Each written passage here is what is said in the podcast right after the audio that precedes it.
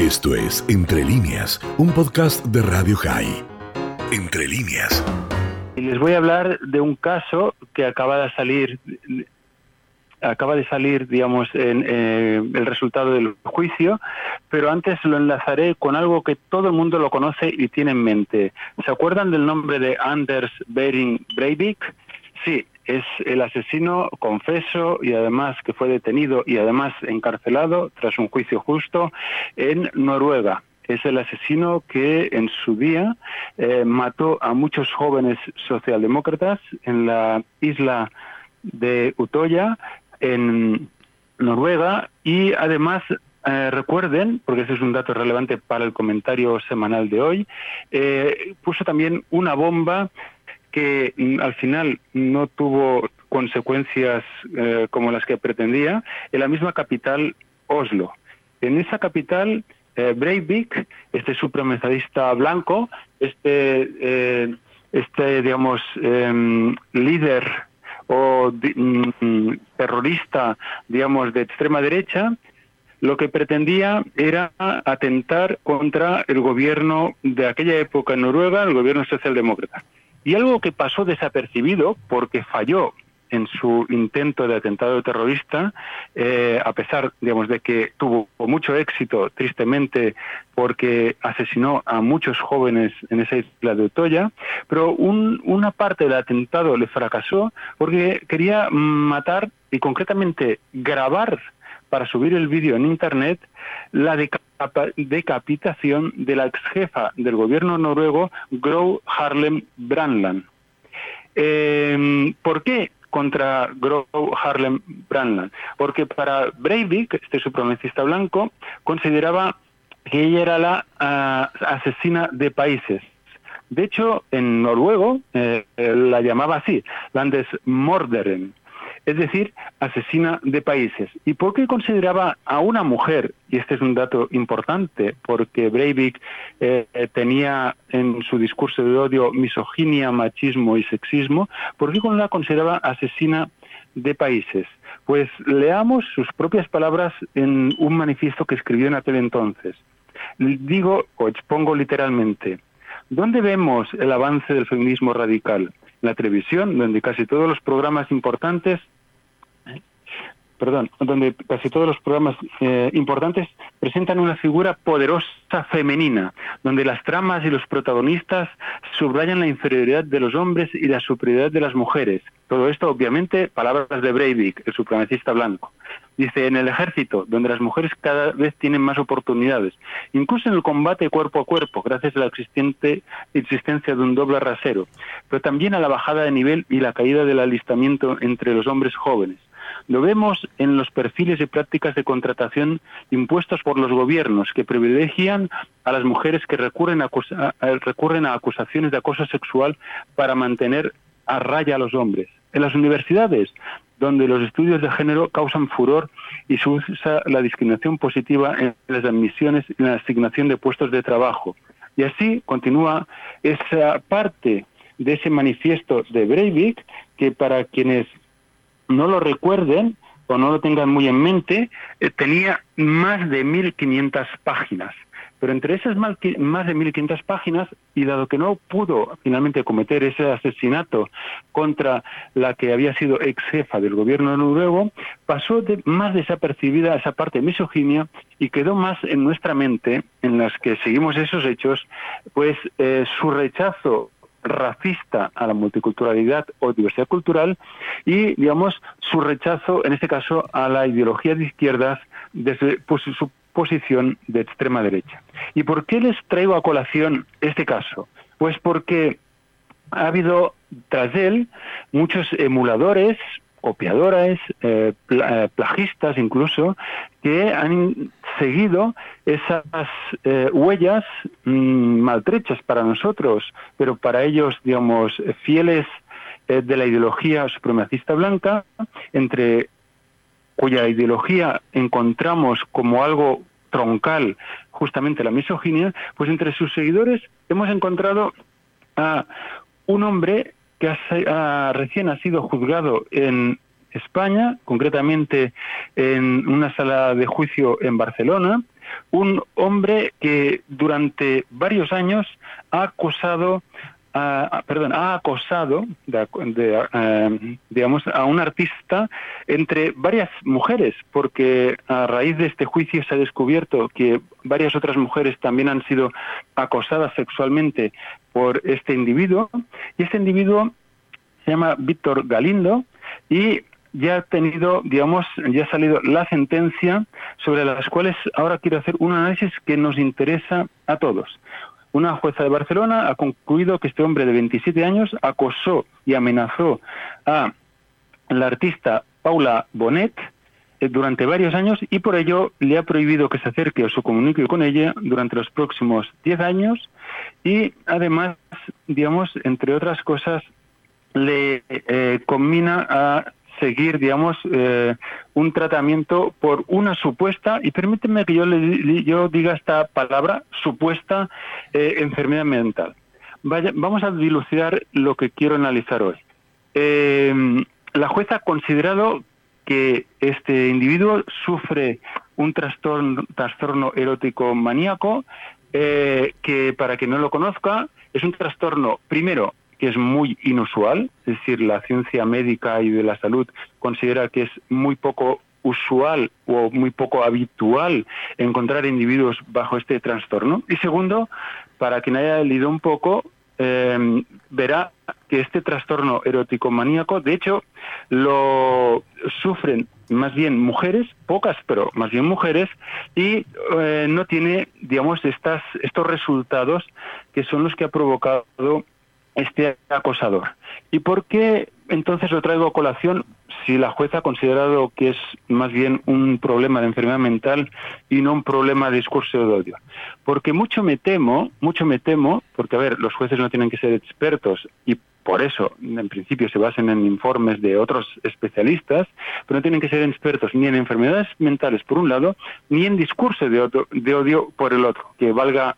eh, valga digamos el momento para decir que en España encontramos muy pocos eh, jueces, incluso fiscales, que sean verdaderamente expertos en discurso de odio, porque no hay una tradición jurídica larga, digamos, de, de, de jueces o fiscales al respecto. Sí que hay juristas hay abogados o hay profesores de derecho que sí que han analizado el discurso de odio a fondo, pero todavía no se ha alargado una larga tradición de, digamos, jueces y fiscales que sean expertos en el tema. Entonces, mucho me temo que lo que ha pasado es algo que le pasa al ciudadano de a pie, y por eso me interesa mucho hoy hablar de este caso, que es en el cual hay una víctima, como mínimo una víctima, que es la artista Paula Bonet, y por el otro hay una acosador es Víctor Galindo. Pues el problema es que cuando el ciudadano de a pie ve un caso que en el cual ve que hay una víctima clarísima, en este caso una mujer que tuvo que cambiar de lugar de trabajo, eh, tuvo que incluso eh, durante tiempo, digamos, recluirse en su casa y todo por el miedo, por el miedo de este acosador misógino. Y cuando esto cosas así suceden, lo acostumbramos a atribuir a enfermedades mentales. ¿Quién no ha oído oír, por ejemplo, hablando de Hitler o de Stalin, decir que eran enfermos mentales? Algo que es una aberración decirlo, porque, por ejemplo, Hitler lo que hacía es justamente, eh, con su disfobia, eh, también exterminar a personas enfermedades mentales. Por tanto, acusar a Hitler de enfermo mental, cuando lo que hacía él con su política de exterminio, además del genocidio, del holocausto eh, contra el pueblo judío o del porragmos contra el pueblo gitano, pues lo que en verdad hacía, digamos, es, digamos, matar enfermos mentales. Por lo tanto, en este caso, y permítanme que discrepe públicamente de esta sentencia judicial en Barcelona, no creo que haya ningún problema de enfermedad mental. Pero es que además, si lo hubiere, tenemos que decir que ninguna persona enferma mental hace nada de este tipo si previamente no ha venido surtido del prejuicio, en este caso de la misoginia. En otro caso podría ser el antisemitismo, en otro podría ser el racismo, en otro podría ser la disfobia o cualquier otro prejuicio humano. Por lo tanto, nada hubiera hecho, digamos, si no hubiera habido de trasfondo este prejuicio. Y vamos a, por lo tanto, analizar muy brevemente alguna, alguna parte de el que también hemos dicho antes que era un eh, émulo de Breivik, pero obviamente nunca llegó este Víctor Galindo a escribir 1500 páginas, pero sí que escribió un texto que lo podríamos ubicar dentro de los, del movimiento de extrema derecha supremacista blanco, ya conocido como INCEL, es decir, eh, célibes involuntarios, por sus siglas en inglés, ah, digamos, dándole la vuelta, INCEL. Pues bien, en, en, ese, digamos, mm, texto que podríamos llamar de supremacista masculino y, mejor dicho, misógeno machista, o machista, pues él decía, entre otras cosas, por ejemplo, eh, le decía al artista, ¿conoces la violencia de haber causado la muerte prematura, voluntariamente o no, de dos criaturas en tu vientre? Es decir, la estaba atacando por dos supuestos abortos, fueran naturales o voluntarios. Le decía, por ejemplo, mujerzuela misantrópica, niñata mimada, calumniadora con aires de fame, de fame fatal, es decir, traducido del francés al castellano, de mujer fatal. Decía, Paula, yo no te deseo la muerte, me da miedo que te suicides, que te hagas daño. Es decir, encima con sarcasmo, digamos, en su texto, en su manifiesto eh, eh, de carácter misógeno y de hecho de carácter, digamos, de odio contra las mujeres, algo típico y prototípico de los incel. Eh, a veces, continúo, en su texto, digamos, literal, decía este sujeto, ¿qué es el feminismo al fin y al cabo? Un intento de hacer de poner las armas a los hombres para que sean más diplomáticos y menos belicosos. Eh, exigía este individuo a las mujeres que se respeten, que se cuiden, y que no se avergüencen de su deseo ni de su poder. Y añadía, a veces he sentido que tratas de hacerme perder la dignidad, es decir, culpando de su misoginia y machismo a la víctima. Y para acabar en el texto, dice, no sé si seguir educando a una persona tan tóxica.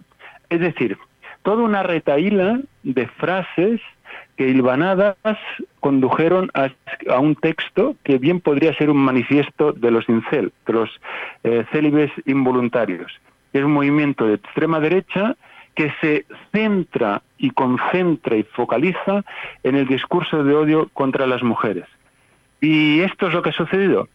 A mí me ha, sentado la sentencia, digamos, eh, una sensación agridulce por eso, porque creo que la jueza ha confundido enfermedad mental con eh, discurso de odio y digamos que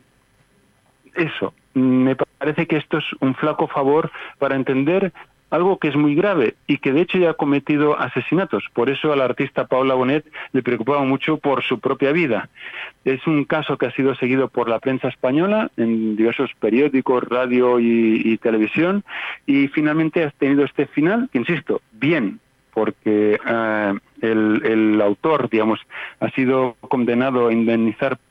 eh, con 3.000 euros por daños morales y otros 940 euros por toda la asistencia psicológica que tuvo que recibir por el acoso la víctima. Y además, pues, eh, por esa condena, digamos, a,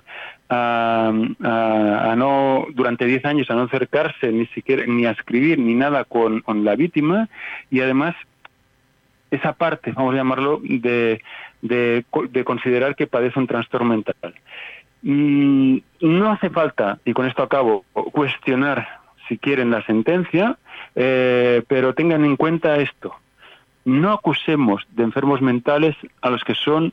eh, propagadores de discursos de odio. Léase antisemitismo, racismo, como en este caso misoginia, disfobia, antigitanismo, o cualquier otra otro discurso de odio con el cual nos encontremos. Y si en algún caso, que también los hay,